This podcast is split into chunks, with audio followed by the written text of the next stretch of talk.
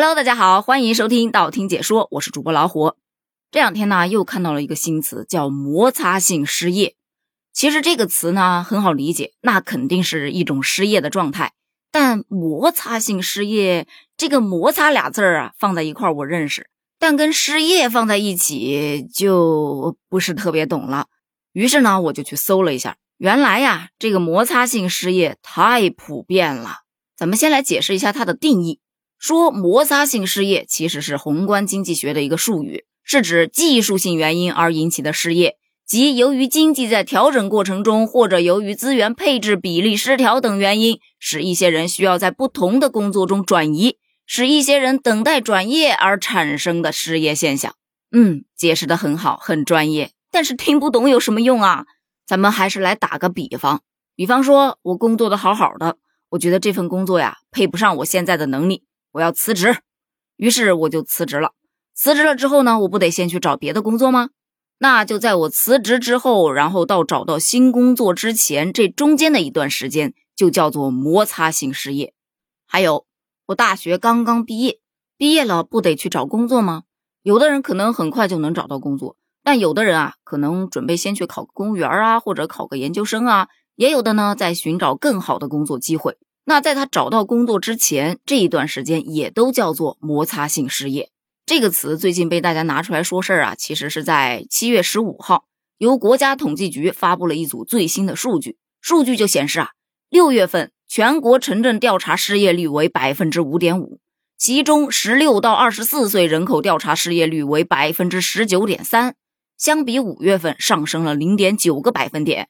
而且这个数值已经是自二零一八年一月份该指标公布以来的最高纪录了。于是就有了那一句：“青年群体初次进入劳动力市场，普遍面临摩擦性失业的困境。”所以这摩擦性失业的提法一出来，就引起了大家的热议。有的网友就吐槽：“上一次听到关于失业的新词，还叫做灵活就业，我灵活还没学会呢，就已经开始摩擦了吗？”也有人科普啊，这不是一个新词啦。这是旧词新用，不信你去看看《宏观经济学》这本书啊。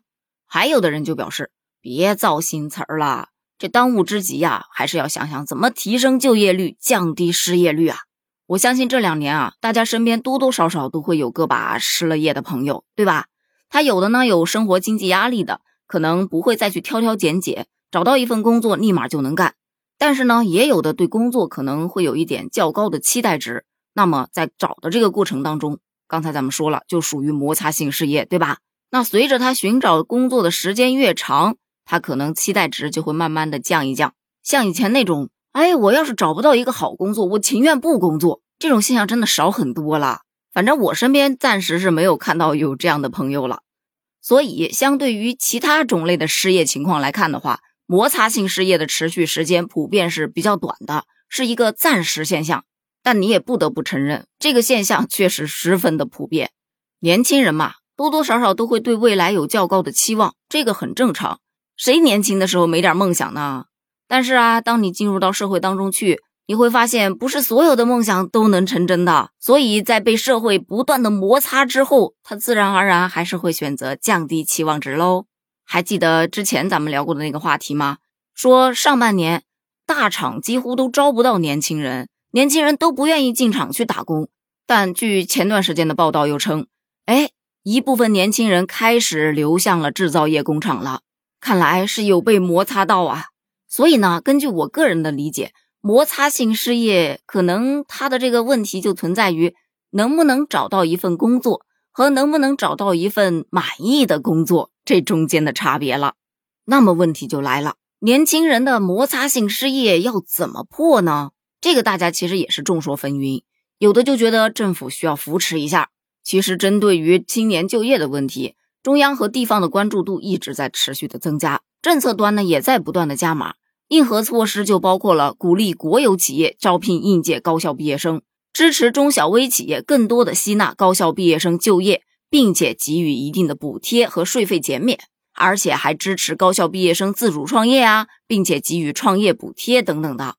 但也有的就觉得呀，还是就业者自身需要调整一下找工作的心态，不是非要一步到位嘛？一步就想坐上 CEO，迎娶白富美，走上人生巅峰，这确实是有点难的。咱可以一步一步的走，先接触一下社会，接触一下企业，然后再慢慢的提升自己，积累经验，让自己成为一个成熟的劳动者，然后慢慢的来实现自己的工作预期。当然，这仅代表个人观点啊，可能不是很完善。那么你有什么要补充的，欢迎在评论区一起探讨一下哦。咱们评论区见，拜拜。